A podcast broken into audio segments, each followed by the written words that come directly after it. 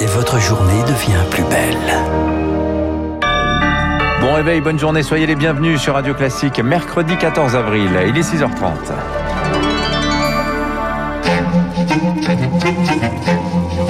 6h30, 7h30, la matinale de Radio Classique avec Dimitri Pavlenko.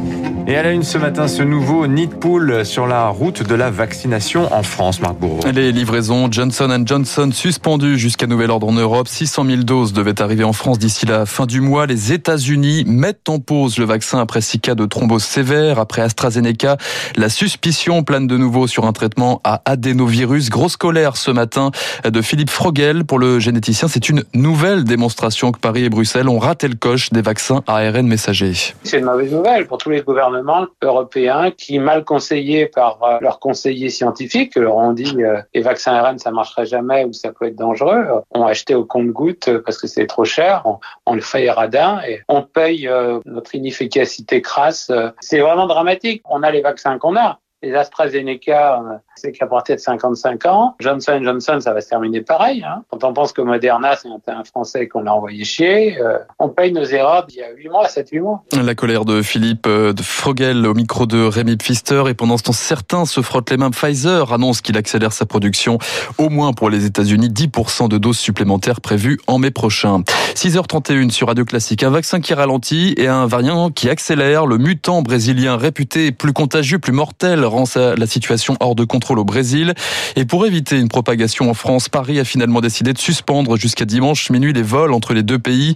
Bonjour Augustin Lefebvre. Bonjour Marc, bonjour à tous. En attendant, les deux derniers avions en provenance de Rio et Sao Paulo sont attendus ce matin. Oui, une mesure provisoire, le temps de mettre en place un dispositif d'accueil sécurisé, précise le ministre délégué au transport Jean-Baptiste Djebari dans le Parisien aujourd'hui en France. Le même qui assurait lundi que cette suspension était impossible au nom de la liberté de circulation des Français. Finalement, ces Français devraient pouvoir rentrer avec des vols spéciaux, si justification. Et cette mesure est donc bien légale dans le cadre de l'état d'urgence sanitaire, estime le constitutionnaliste Didier Mauss. À un moment, on a interdit l'Eurostar, un certain nombre de choses entre la France et la Grande-Bretagne. Au début, il y a un an, rappelez-vous, toutes les communications aériennes ont été suspendues. Les États-Unis l'ont fait également. Ce n'est pas du tout quelque chose d'aberrant ni d'inhabituel, malheureusement, depuis un an. La France rejoint plusieurs pays européens, comme le Portugal, qui ont suspendu ces liaisons en provenance du Brésil. Pas de coordination à l'échelle des 27. Le variant brésilien circule encore très peu en France, mais il pose des difficultés réelles, a déclaré hier le Premier ministre. Jean Castex veut donc donc éviter l'explosion de ce variant plus résistant au vaccin. Un premier cluster a été détecté en Haute-Corse. Merci Augustin Lefebvre. La situation sanitaire qui se dégrade justement un peu plus chaque jour. 90% des lits de réanimation occupés hier soir. Près de 6000 patients hospitalisés dans un état grave. 324 décès supplémentaires. Dans ce contexte, la situation sanitaire va-t-elle remettre en cause une réouverture progressive à partir de la mi-mai, comme le promettait Emmanuel Macron? Le chef de l'État présidera une réunion sur le sujet demain à l'Élysée. Une certitude en tout cas, la pandémie bouscule légèrement le calendrier des régionales et des départementales. L'Assemblée nationale a voté hier soir à l'unanimité pour le report du scrutin d'une semaine. Les 20 et 27 juin prochains, le Sénat se prononcera aujourd'hui. Dans ce combat contre le, le, virus et ses variants, une note d'espoir dans les écoles d'infirmiers. les chiffres ne sont pas encore officiels, Dimitri, mais les formations de soins arriveraient dans le top 3 des formations les plus demandées sur Parcoursup pour la rentrée 2021.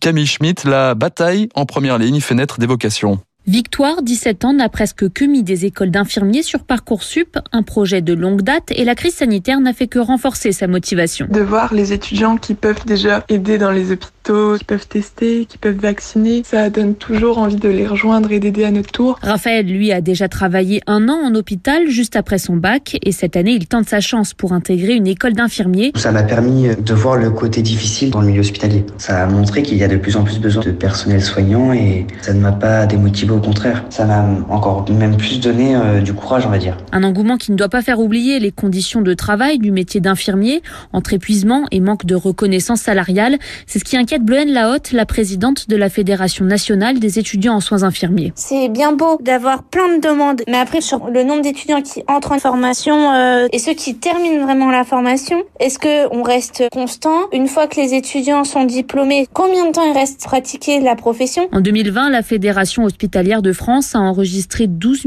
200 départs d'infirmiers et d'aides-soignants. Et les élèves de terminale ont jusqu'à jeudi, demain, pour formuler leurs vœux. La jeunesse marquée aussi par la détresse en période de confinement confinement. Ce sera l'objet d'une visite aujourd'hui d'Emmanuel Macron dans un service de pédopsychiatrie au CHU de Reims. Le président évoquera les blessures psychologiques de la crise et du confinement euh, sur les enfants et les adolescents. Le confinement a aussi eu une influence sur l'air que nous respirons. Ah oui, moins de voitures dans les rues, des usines à l'arrêt, des avions cloués au sol. La première mise sous cloche l'an dernier a bel et bien fait baisser la pollution et l'impact sur la mortalité se confirme. 3500 décès évités selon Santé publique France. Rapport remis ce matin. Sylvia Medina, épidémiologiste, est à l'origine de l'étude. La réduction des niveaux de pollution était essentiellement liée à une réduction des concentrations en oxyde d'azote dont la principale source est le trafic routier. On a observé des baisses plus modérées pour les particules. Certaines sources comme le chauffage, les épandages agricoles au printemps n'ont pas été ou peu impactées par le confinement. Un propos recueilli par Elodie Wilfried. À la une également, une nouvelle réforme pour la justice. Et oui, le garde des Sceaux, Éric Dupont-Moretti, présente ce matin son projet de loi pour restaurer la confiance des citoyens dans la justice. Audience filmée, encadrement des enquêtes préliminaires, recours accru au bracelet électronique. La texte prévoit aussi un recours accru à des avocats honoraires de moins de 75 ans dans les procès d'assises. Enfin, à l'étranger, dernier chapitre d'une guerre sans fin aux États-Unis. Joe Biden annonce le départ des troupes américaines en Afghanistan. Ce sera le 11 septembre prochain, 20 ans après les attentats du World Trade Center. On termine par le football et les Parisiens dans la cour des grands. Le PSG décroche son ticket pour les demi-finales de la Ligue des champions de football malgré sa défaite 1-0 hier soir contre le Bayern Munich. Prochain adversaire connu ce soir, ce sera soit Manchester City, soit Dortmund. Merci Marc Bourreau. Vous revenez tout à l'heure à 7h30 pour l'heure sur Radio Classique.